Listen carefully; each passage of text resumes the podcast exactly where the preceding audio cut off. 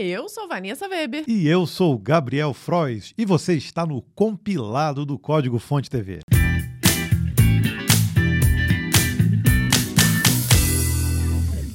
Chegamos aqui essa edição super especial de número 70 do compilado, que contempla as notícias do dia 27 de agosto até o dia 2 de setembro. E 70 é um episódio especial, porque nós temos aqui a honra de ter como parceiros nesse episódio duas empresas gigantes, o iFood e a Nvidia. Muito bom, porque isso mostra como o compilado tem se mostrado relevante no mundo da tecnologia, principalmente no mundo da programação. E o legal é que essas duas empresas estão entrando no nosso quadro Call Stack, onde nós trouxemos aqui para você oportunidades para sua carreira, para o seu desenvolvimento, e é exatamente isso que nós vamos fazer.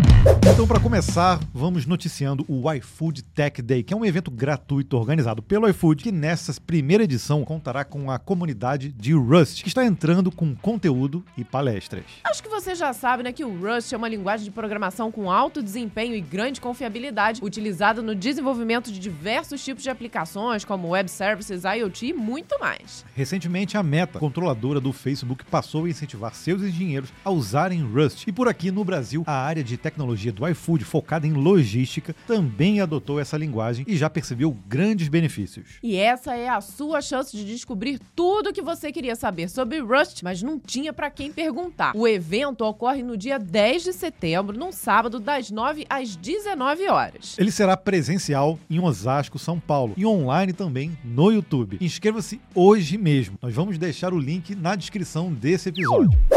Conta aqui pra mim, você se interessa por inteligência artificial, metaverso, realidade aumentada, realidade virtual, entre outras cositas, mas então não tem nada melhor do que acompanhar o NVIDIA GTC, uma das maiores conferências de tecnologia do mundo, que agora também terá diversas apresentações e sessões especiais com especialistas brasileiros. O GTC será online e vai ser transmitido de 19 a 22 de setembro. Guarda essa data. As inscrições são gratuitas e já estão abertas. E nas próximas semanas tem ainda outra boa notícia que a gente vai anunciar. Fomos agraciados com cinco códigos de desconto para diversos cursos online da Nvidia e vamos sortear esses códigos para vocês aqui no compilado. Olha, eu gostei mesmo dessa notícia, viu? Cada código dá direito a um curso de 30 ou 90 dólares. E para concorrer ao primeiro sorteio, você precisa comentar nesse episódio aqui do compilado com a hashtag Nvidia, viu? Esse é o texto. Daí, no próximo episódio, nós vamos realizar o sorteio de dois cupons. Então, pausa o vídeo ou vai até ele se você só está no podcast e já deixa seu comentário para concorrer. Fique ligado aqui no compilado e já vai se inscrevendo no NVIDIA GTC. Essa conferência promete trazer muita informação relevante e você não pode ficar de fora. E vale lembrar que o link também está na descrição desse episódio. Então bora para as notícias.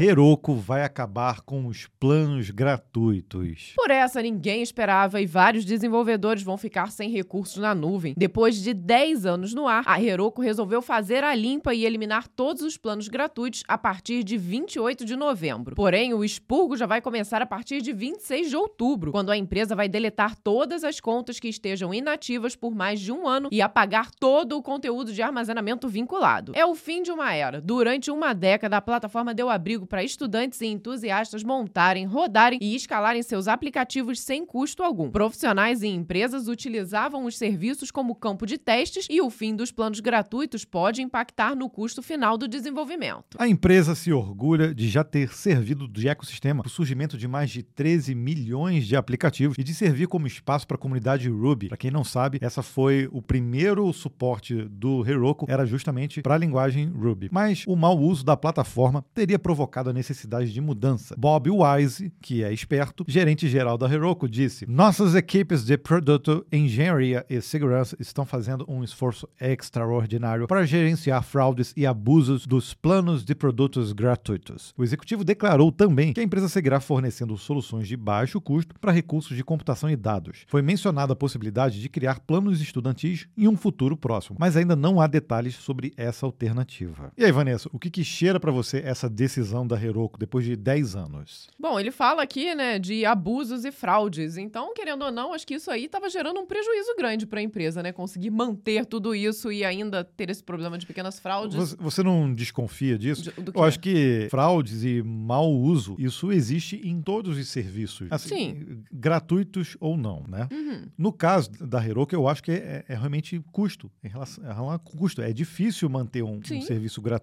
da qualidade que eles, que eles têm, né? É, tem outras empresas que fazem também, mas chega um ponto que a conta chega. Então, Sim, acho que fica inviável. Por isso que eu falo que acaba dando mais prejuízos, né? Talvez eles estejam pensando, num primeiro momento, numa forma de entrar no mercado, de mostrar como o serviço é bom e tudo mais. num primeiro segundo- momento, 10 anos. 10 anos, foi bem grande. Primeiro momento a gente pode reclamar. Mas agora eu acredito que de fato fica inviável. Por Então. isso eles têm que pensar num outro Por modelo de que- negócio. Por né? isso, eu acredito sim, a fraude deve ter pesado na decisão, mas eu não acredito que seja o principal motivo, né? Eu acho que esse é, esse é um motivo marqueteiro. Eu acho que é custo realmente, né? Sim. Manter serviços gratuitos em alta escala, de graça, não tem jeito. Não- existe almoço grátis. Uma hora essa conta chega. O problema é que isso vai impactar realmente muitas pessoas, né? Muitos é, projetos. Só que, assim, eu sempre olho com um olhar de desconfiança, né? Eu olhando, por exemplo, nessa decisão, eu acredito que eles já deveriam ter feito esse movimento de lançar o plano estudantil é, Antes, né? é, junto, Uhum. pra mostrar que, olha, a gente tá realmente fazendo esse movimento por conta do- das fraudes e dos abusos, mas a gente te dá essa alternativa. Eles não estão dando essa alternativa ainda. Ele fala também de planos de baixo custo e tudo. O interessante realmente era ter isso antes, né? Porque as pessoas já conhecem a qualidade do serviço. Então. Então daria essa oportunidade de, não, beleza, vou aqui para um plano de baixo custo. E nesse momento, acho que o único, a única solução de quem quer de fato manter ali os seus projetos na Heroku é pagar o, o plano normal atual, né? Então, Pois é, por isso que eu fiquei com uma pulguinha atrás da orelha nessa decisão dele. TypeScript 4.8 traz rebuild mais rápido. O TypeScript 4.8 estava em formato beta desde junho desse ano, mas finalmente chegou na versão final, oferecendo novas funcionalidades e diversas mudanças. A grosso modo, é um lançamento para arrumar a casa e corrigir pequenos probleminhas que já vinham atormentando a comunidade há alguns anos. A versão traz uma série de melhorias de correção e consistência em strict null checks. Essas alterações afetam como os tipos intersection e union funcionam. Recentemente, a linguagem havia introduzido uma maneira de adicionar restrições de extensão para variáveis do tipo infer em tipos condicionais. Esse suporte foi aperfeiçoado para a versão 4.8 do TypeScript. Para quem busca performance, foram implementadas várias otimizações que devem acelerar cenários em torno das flags Watch e Incremental, juntamente com compilações de referências de projeto utilizando build. A partir dessa versão, pode-se evitar gastar tempo atualizando timestamps durante alterações no modo Watch. Dessa forma, o processo de rebuild fica muito mais rápido e evita mexer com outras ferramentas de compilação que podem estar observando a saída do TypeScript. Além disso, o comando find all reference agora pode agir de forma mais inteligente, removendo arquivos específicos a partir do auto-import. O que dizer, né? O, o TypeScript, realmente, há muitos anos,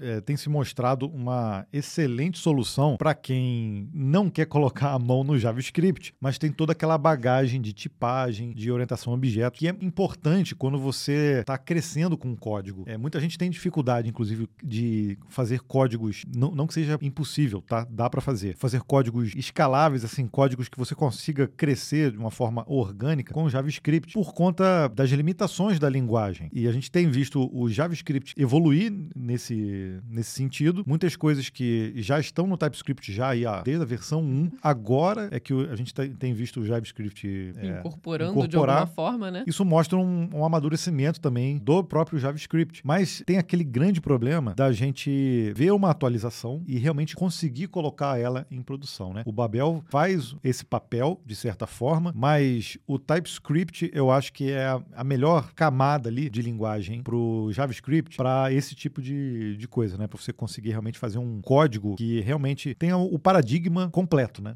Sim, sim, né? O JavaScript deixa a desejar, né? Por mais que ele esteja implementando todas essas mudanças, que como o Gabriel falou, já estão no TypeScript, o TypeScript tá aí uh, passos na frente, né? E aí é uma questão só de você fazer o build, compilar no TypeScript e ele gera o código equivalente ali, né? É, não, não é um bytecode, né? Igual o Java faz, mas é um código equivalente com o que está rodando ali na plataforma. Então é uma solução super viável de se utilizar e tem se mostrado uma linguagem que tem uma evolução gigante. Então o que eu espero, assim, num futuro é que em algum momento o TypeScript saia desse ecossistema do JavaScript e ganhe um compilador próprio, de alguma forma. E aí sim a gente vai ver a coisa realmente voando, né? E aí pode ser que o pai fique maior do que o filho, o filho fique maior do que o pai, nesse caso. É. O TypeScript acaba, acabe realmente deslanchando mais do que o próprio JavaScript. É, o, o Dino veio nessa direção um pouco, porque ele já trouxe nativamente o runtime ali, um runtimezinho escondido para o próprio TypeScript. Então, você não precisa de é, nenhuma outra ferramenta para você gerar o código JavaScript equivalente. Então, eu acho que isso é uma tendência, né? Uhum. Gostaria de ver isso incorporado aí também em, outros runtimes também. Eu sou super fã do TypeScript. Linguagem tipada, fortemente tipada, eu acho que não tem jeito, cara.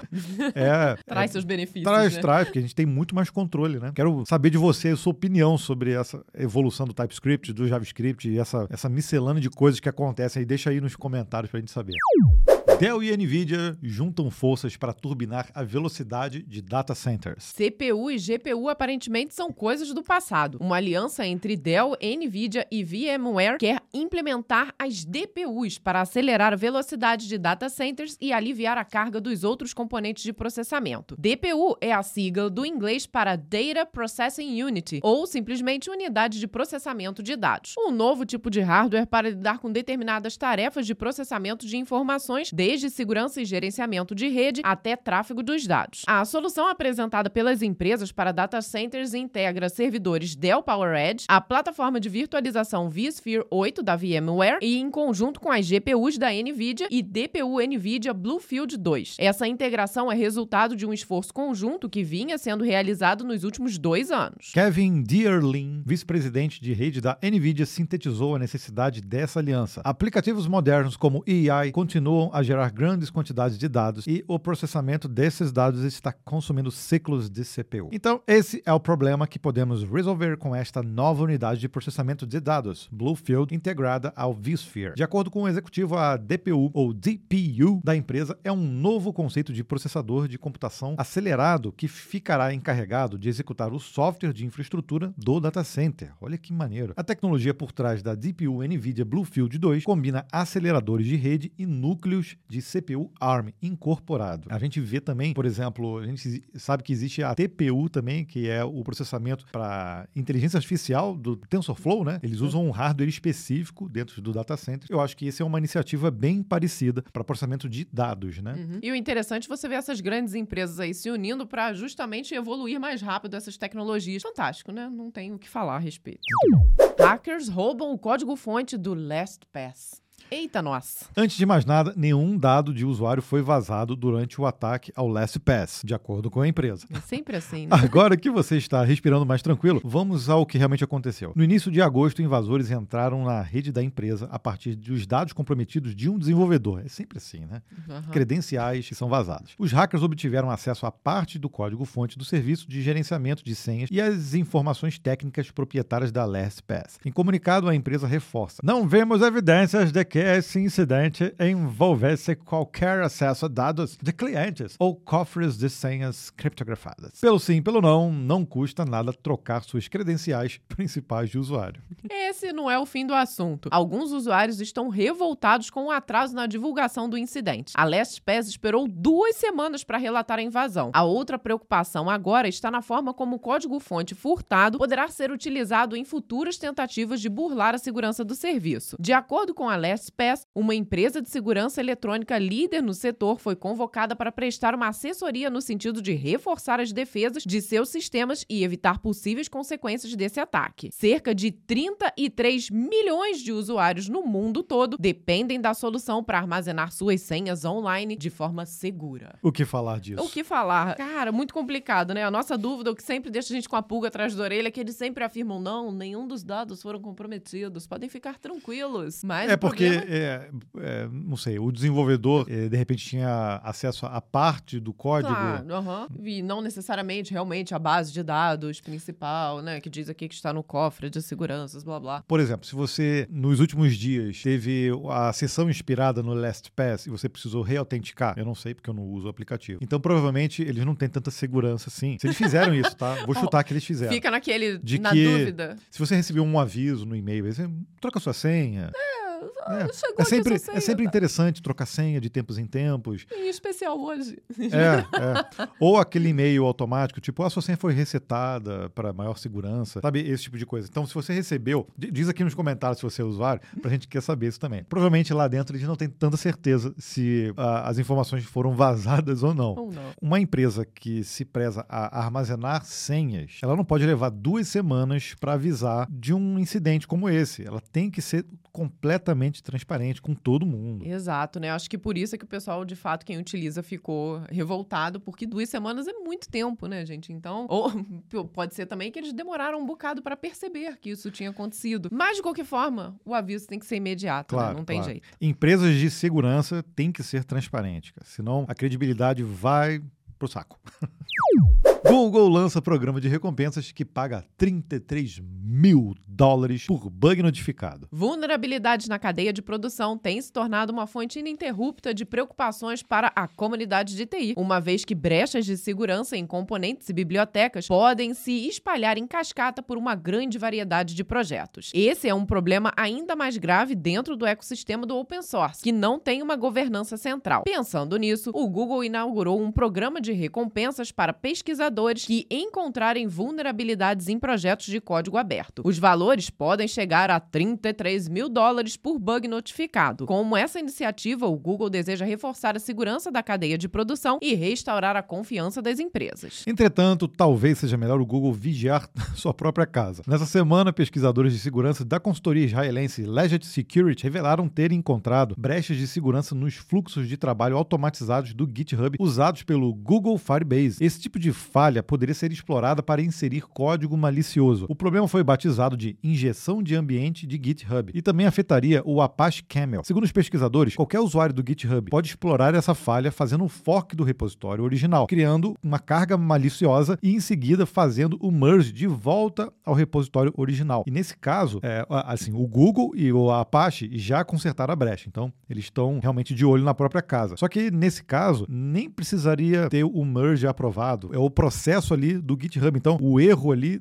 não está necessariamente no repositório, mas sim no próprio GitHub, se eu não me engano. Eu não vou explicar aqui passo a passo, porque pô, é, é sacanagem, mas você faz o fork, faz a alteração, coloca ali o código malicioso e pelo simples fato de você fazer o, o merge no original, já abriria, essa, essa brecha, brecha né? Uhum. É bem complexo. É, a gente sabe que os grandes repositórios vão ser ali visados por essa brecha, eles já consertaram isso, mas é algo que o GitHub também tem que ficar de olho, né? Ah, sem dúvida alguma. Mas falando aqui do outro lado né, da notícia, do, da parte boa, é super interessante ver uma grande empresa lançando um programa de incentivos tão grande também, né? Com valores extremamente consideráveis para descoberta de novos bugs. E nesse caso aqui, na notícia, eu estava até dizendo bugs notificados, não necessariamente corrigidos, né? Então. Sim, basta tá... identificar ali qual basta é o, a vulnerabilidade que está acontecendo, né? Que legal. É uma, uma, boa fonte de renda isso aí, hein? Oh.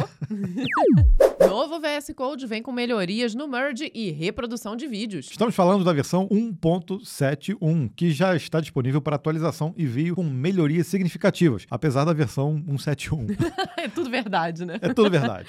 A partir de agora, por exemplo, um arquivo que contenha um conflito irá mostrar automaticamente um botão para abrir no editor de merge. Além disso, o VS Code não modifica mais o arquivo de resultado ao abri-lo no editor. Em vez disso, os marcadores de conflito permanecem no arquivo, mas ficam ocultos na exibição de resultados. A Microsoft também corrigiu bugs no editor de merge e aperfeiçoou sua interface, mas revelou que o trabalho ainda não está concluído e mais mudanças virão. Outra melhoria é o suporte expandido a codecs para áudio e vídeo embedados via código. Agora o editor integrou os codecs e containers VORB, Slack, H264, VP8, Wave, MP3 e OGG, ou seja, suporte ao FFmpeg. Isso permitirá que arquivos de áudio e vídeo sejam reproduzidos durante a codificação usando notebooks ou extensões. O terminal também recebeu melhorias, como integração com Shell e Git Bash e Fish, suavização de rolagem, estilos e cores para sublinhados e correções no processo de renderização. Para quem deseja aperfeiçoar seu aprendizado, a atualização também trouxe live streamings inéditos de TypeScript. Esse conteúdo também está disponível diretamente no YouTube, no canal oficial da plataforma. Outra mudança interessante que parece bobeira é o uso do F2 para renomear arquivos. Ao pressionar a tecla sobre o nome de um arquivo, ele abre em modo modo edição, selecionando só o nome do arquivo. Ao pressionar novamente, ele seleciona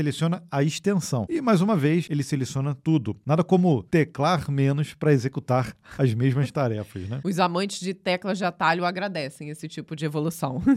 e realmente ajuda, né? Esses, esses pequenos detalhes. E a gente tem visto o VS Code, assim, poxa, já é a nossa IDE preferida aí para código. E muitas coisas que são implementadas no VS Code acabam indo também para o Visual Studio, que é o principal, né? Teoricamente é uhum. a principal da Microsoft. Coisas básicas esse, essa semana a gente estava vendo que ainda não tinha implementado no VS Code. Era aqueles, aqueles colchetes e chaves coloridos para a gente conseguir identificar onde está a abertura e fechamento de cada um. Sim, a gente sempre utilizava ali alguma extensão, né, para poder utilizar esse recurso que visualmente facilita muito. Não, é né? no VS Code já tem há muito décadas tempo, é. isso aí. décadas não, né? Que o VS Code não é tão velho.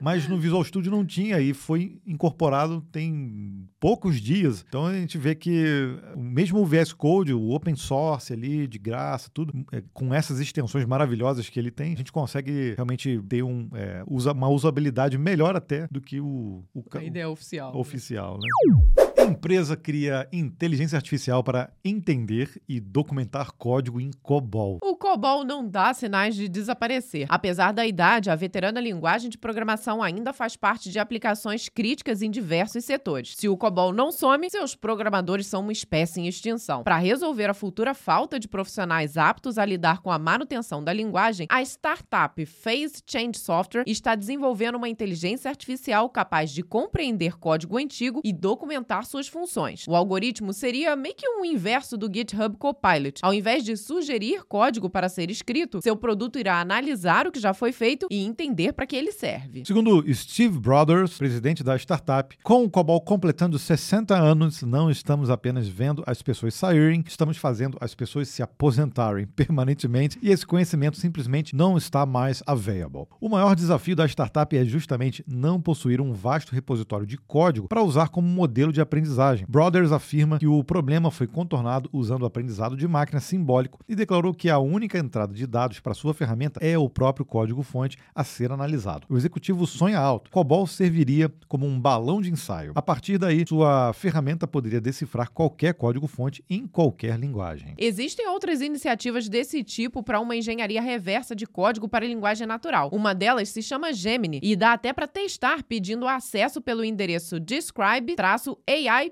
AI.com. Essa iniciativa, ou seja, não é nova, mas com COBOL, eu acho que tem tudo a ver realmente. Porque, olha só, a gente está vendo a linguagem completar 60 anos. Então, quando a gente fala sempre que nenhuma tecnologia morre realmente, tirando aí Flash, é, applets. É, é.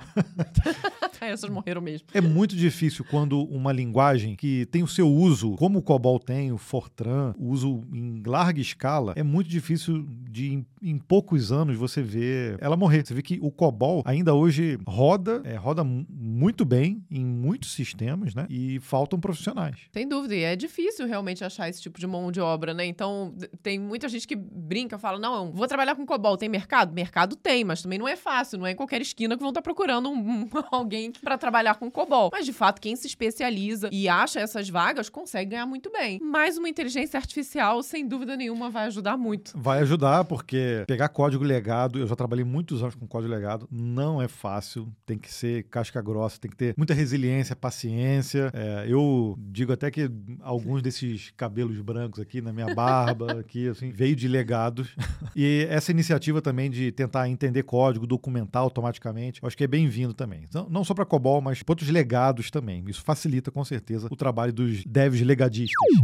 Microsoft adiciona suporte a containers no .NET SDK. Em uma tentativa de impulsionar o desenvolvimento nativo da nuvem, em .NET, a Microsoft anunciou o suporte interno de container para .NET SDK. Os desenvolvedores podem criar versões dos aplicativos em containers usando o comando .NET Publish. Esse recurso já está em fase de preview para deployment em Linux x64. Os planos são de suporte para imagens do Windows e outras arquiteturas muito em breve. Vale lembrar que o suporte para autenticação ainda não foi implementado. A empresa diz que agora agora, isso está em alta prioridade para ser implementado. Enquanto isso, os desenvolvedores podem fazer um push de suas imagens Docker locais usando Docker Tag e Docker Push para gerar a imagem para o destino planejado. Essa é a forma mais fácil para distribuir e executar as aplicações na nuvem. O Release Candidate do .NET 7 adicionará suporte a esse novo recurso, assim como imagens para o Windows, assim que sair a versão release em novembro. Mais uma cartada de mestre do .NET SDK. Óbvio, né, que todo mundo que está desenvolvendo hoje já usa de alguma forma container. Cara. É, é a melhor forma de você criar ambiente local e replicar ele no servidor. E fazer isso nativamente com a, o próprio framework que você esteja usando é ótimo, porque é menos uma etapa ali, menos coisas que você tem que fazer durante esse processo de desenvolvimento.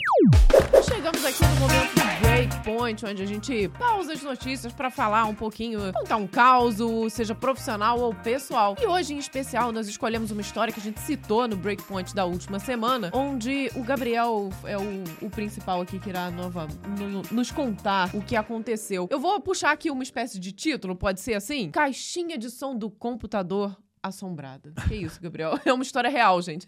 Foi, é verdade. Na semana passada a gente mostrou o nosso escritório lá em 2003, né? O nosso home office, na verdade. Mas e... não foi lá, tá? Só para É, e aí muita gente relembrou daquelas caixinhas de som lá da Sound Blaster, lembra? Da, do kit multimídia, que você ligava na tomada, realmente, o troço tinha uma fonte, era pesado, né? A fonte de energia, e de alguma forma, quando o celular ia tocar, se fazia a conexão ali com a antena do celular, aquilo captava aquela frequência e, e fazia barulho. Ele sempre previa todas as ligações, entendeu? É. Porque era antes, não era tocar o celular, não. Tocava, fazia o barulho na caixa de som, dois segundos depois tocava o celular. É, então. Mas, mas isso aí, a gente não pode considerar que isso era uma caixinha de som assombrada. Não, isso aí era o padrão isso de é, todas elas. Isso é pura tecnologia, é. né?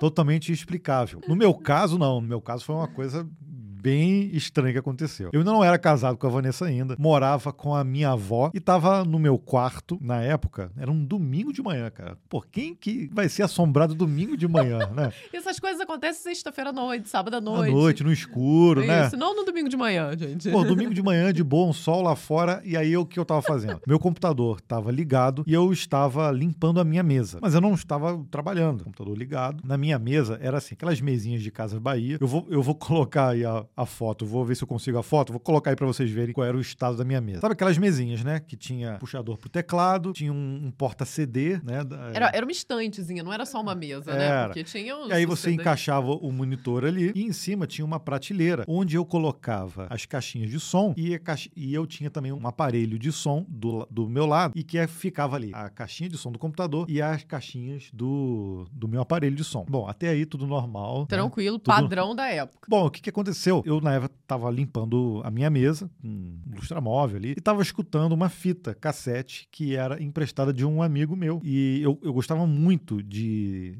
ouvir grupos a capela, né? Inclusive, esse grupo se chamava A Capela, realmente. Era um grupo gospel sensacional. E aí ele me prestou essa fita e eu tava ouvindo as músicas. E domingo de manhã, tá, putz, tava ali curtindo, limpando. Cara, e ah, é, é, bom eu frisar também. O meu computador tinha a placa de som com um problema. Ela não tava funcionando mais. Então, no meu computador não reproduzia mais som. Só se eu entrasse em modo de segurança. não sei porquê. Na época eu não consegui corrigir. Era um problema de driver, alguma coisa assim. Então, no meu som, ele a caixinha de som no meu computador não tocava. Tava lá de enfeite na estante. De enfeite, porque eu estava esperando juntar uma grana para comprar uma outra placa de som. E aí, do nada, quando eu estava escutando a música, começou a, a, vir junto com a música um dos primeiros memes que saíram aí da internet. Aqueles, Daqueles que você recebia por e-mail? Aquele recebia por e-mail. Nem existia ainda MP3, era, e vinha em formato Wave. É, aquele sonzinho da vaca louca. Não sei se vocês lembram disso, ah, lembra? Tem, a gente tem que tentar achar para colocar aí no vídeo. Era, era aquele mu, mu, mu, aí, mu, ah, ah, aí vi uma risada.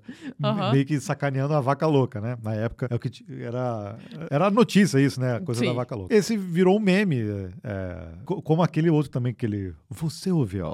Leftcraft. Leftcraft. Né? né? Avril Lavigne. Eu não sei se vocês. Que de abelha, não sei o que. MP3. Aí isso aí foi depois que já era MP3, né? Ah, é. Que de abelha. Nada sei MP3. Me lembrei também do As árvores somos, Somos nós. nós, estamos- Eram os, eram os memes da época. Se você é, lembra de algum desses aí, coloca aqui nos Conta, comentários. Bom, mas aí veio esse som. Eu, fi- eu fiquei, eu assim, ué, de onde tá saindo esse som? Eu não, tô, eu não tô mexendo no computador. Eu tinha esse som realmente no meu computador na época e começou a reproduzir isso. Cara, eu na época, na hora, eu não me toquei e levantei e botei ah, o ouvido na caixinha de som do computador. Não saiu nada. E aí eu botei a- a- o ouvido na caixinha do meu aparelho de som e aí tava a música e o sonzinho da vaca louca. Aí eu sentei, dei um stop, parou o som. Primeira conclusão, Primeira conclusão lógica. o amigo implicou. Caramba, alguém gravou essa música e botou junto esse som. Aí que eu fiz? Parei a fita, voltei e dei o play de novo. O som não saiu mais. Só veio uma música. E aí não tem explicação. Não tem- Eu só sei que Gabriel me ligou assim, meio desesperado. Falou, Vanessa, aconteceu isso, isso, isso, isso, isso com a minha. Que, que eu A gente que não eu tava faço? namorando ainda? Não, a gente Tava? namorava. Já- já namorava, você é. me ligou. Eu fiquei três dias sem entrar no quarto. Olha, vamos combinar que o apartamento que você morava com a sua avó era bem esquisito, viu? Era um papel de parede com umas flores bem estranhas. Tinha uns sistemas meio esquisitos. O apartamento era estranho. Porra, é. Cara, só se- eu realmente fiquei muito chocado com aquilo na época, porque eu não, não encontrei explicação lógica. Se vocês tiverem, por favor, escrevam pra mim por que Ele tá isso procurando aconteceu. até hoje. Ele resolveu esquecer esse pedaço da vida dele porque a gente não achou uma explicação lógica porque tinha acontecido, então a gente deixou pra lá, fingiu que deu. Porque já teve gente falando, não, isso aí foi uma interferência na, da caixinha, aí entrou esse som junto. Assim, cara, que seja isso. Por que que quando, então, eu parei o som, parou o, o meme também junto com a música, entendeu? Então, foi isso que aconteceu. Eu não pensei mais nisso, assim, eu não quero... Deixa pra lá, gente. Não tem explicação. que não tem remédio, remediado está, entendeu? Ou Pois é. assim. Mas Eu fiquei muito bolado, fiquei dormindo na sala durante uns dias, e aí aos pouquinhos eu fui voltando, e assim, nunca mais aconteceu nada desse estilo, assim, mas me assustou. Você excluiu o Wave da vaca louca do seu computador depois Aí disso? ex- excluí e mudei até, mudei até o, a, a minha, a minha- meu esquema ali, meu setup, cara. Tirei a caixinha de som, devolvi a fita pro meu amigo, não escutei o resto também, não quis mais saber, cara. Nunca mais escutou a capela.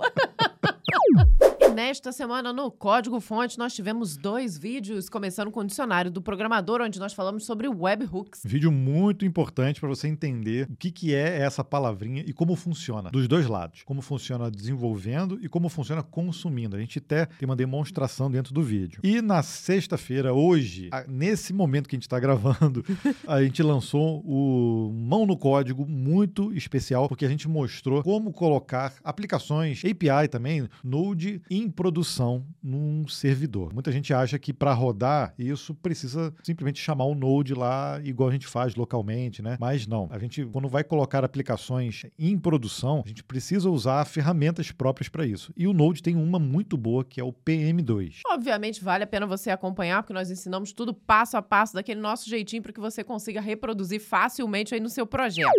Como sempre, selecionamos alguns comentários dos nossos CDFs durante essa semana. Vamos começar aqui com a Daniele Pinto, que comentou no episódio passado do compilado, dizendo: Meu novo podcast preferido. Gratidão por ter vocês para propagar todo esse conhecimento incrível. Ah, muito obrigado, Daniela. A gente fica muito feliz, né? O podcast aqui, o nosso compilado, tem um lugarzinho muito especial no nosso coração. A gente fica muito feliz que ele está crescendo. O Alexandre de Paula disse aqui no vídeo do Webhooks: Vídeo incrível. Por favor, faça um vídeo sobre como criar webhooks de forma aprofundada. Adorei o vídeo e me ensinou demais. Até o momento só ouvia falar em webhooks relacionado a React.js. Obrigado por me ensinarem, vocês são incríveis. Acompanho o canal de vocês sempre, inclusive a facu que faço de análise e desenvolvimento de sistemas. Tem um vídeo de vocês em uma das aulas que tive, se não me engano, desse semestre que estou, que é o último. Parabéns pelos vídeos maravilhosos. Ah, muito obrigada. E assim, a gente fica feliz de. Não é a primeira vez que relatam que estão utilizando os nossos vídeos dentro das faculdades. E olha, no último período, então, olha a responsa, Gabriel. Olha.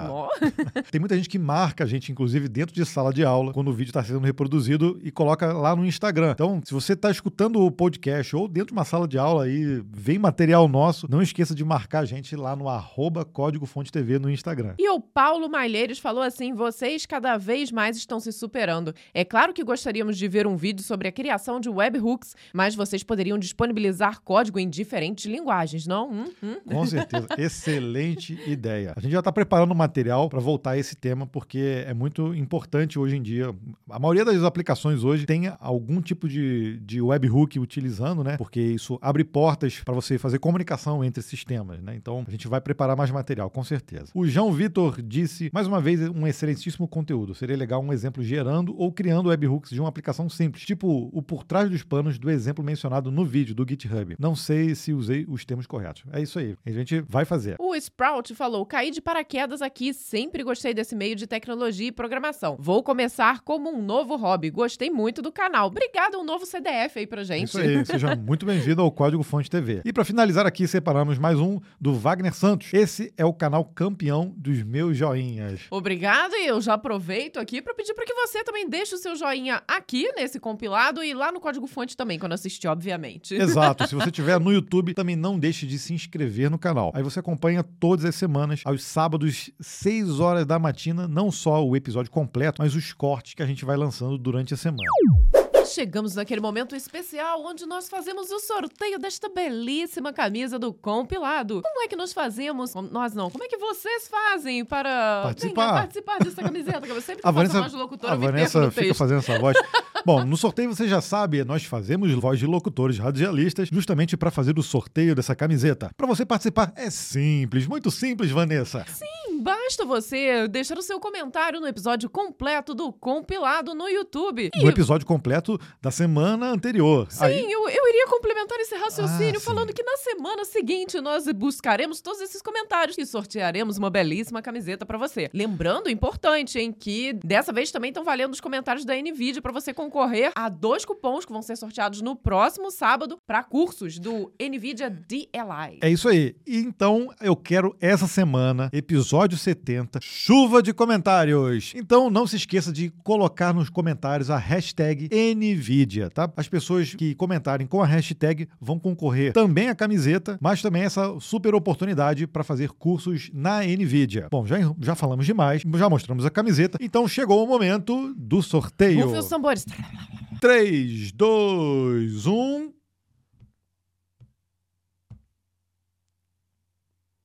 Tchana! Alex Matos de Freitas. Cá estou em mais um sábado acompanhando o compilado, dessa vez um pouco mais tarde do que o habitual no horário do almoço. E, como de praxe, um ótimo vídeo. Ah, Olha que comentário maravilhoso. Tenha tido um excelente almoço no sábado e o legal então é que ele nos escuta cedo, né? Porque no almoço já era tarde já para ele. Então ele é daqueles que chega lá às 6 horas da manhã nos escutando. Alex, nós vamos entrar em contato com você através do seu próprio comentário para que você consiga nos passar aí seu endereço, tudinho, para que você receba no conforto de sua casa esta belíssima camiseta. Então, parabéns para você e sorte aí para semana que vem, porque teremos sorteio duplo. Duplo? Para você que quer nos ajudar a manter esse projeto do compilado que está aqui através do YouTube, também no podcast e através da newsletter, você pode se tornar um membro do nosso clube que está disponível lá no canal do Código Fonte TV. Lá tem um botãozinho muito bonitinho chamado Seja Membro. Seja Membro. Quando você clica lá, aparecem dois planos: o plano compilado e o plano CDF. O plano compilado é muito barato. É R$ 1,99 por mês. Esse café aqui, acho que está mais caro que isso, porque tem leite nesse ah, café. Com certeza, com leite está muito mais caro, meu filho. gelado nesse Com certeza. É. E aí você ajuda o nosso projeto a continuar. A gente sempre está organizando aqui essas notícias incríveis e levando até você. Se você quiser fazer parte também e receber o compilado e no e-mail também tem, né, Vanessa? Sim, sim. Basta você acessar compilado.códigofonte.com.br e deixar lá o seu melhor e-mail que você receberá ele a newsletter no conforto da sua caixa de entrada aos sábados às seis da manhã também. Exato, né? às seis da manhã todo sábado. Se você fizer parte do nosso clube dos CDFs no código Fonte TV, você ainda ganha o direito de levar aqui uma menção honrosa, um beijo nosso aqui toda um semana. Beijo virtual. Então, muito obrigado aqui ao Luan Dias, Guilherme Monção, tá sempre com a gente o Guilherme Monção, Josimísio, Rossini, Tiago Lima, Miguel Luzbel, Tiago Henrique Assi, Alex Matos Freire. Olha o Alex aí, Gabriel. Aí, o Alex já é nosso membro do Clube do CDFs e ganhou a camiseta. A camiseta. E o no obrigado também ao Jackson Ricardo e ao Wars Arts. Então, muito obrigado aos assinantes da semana. Você ajuda deveras a gente aqui no compilado. Espero que você tenha gostado desse episódio 70 super especial especial. Um grande abraço à galera também do iFood, da NVIDIA, por ajudar também esse projeto que está maravilhoso. A gente também figurou por vários dias dessa semana em segundo lugar em top podcast de tecnologia no Spotify. Isso também nos deixa muito orgulhosos. E é isso, né? É isso. Não esquece de aproveitar, então, tanto o link para você participar do evento de Rust do iFood, quanto o link da NVIDIA estão na descrição, seja do YouTube ou seja desse podcast. Não esquece de comentar nesse episódio e a gente te espera na próxima semana. Tchau, tchau. Tchau.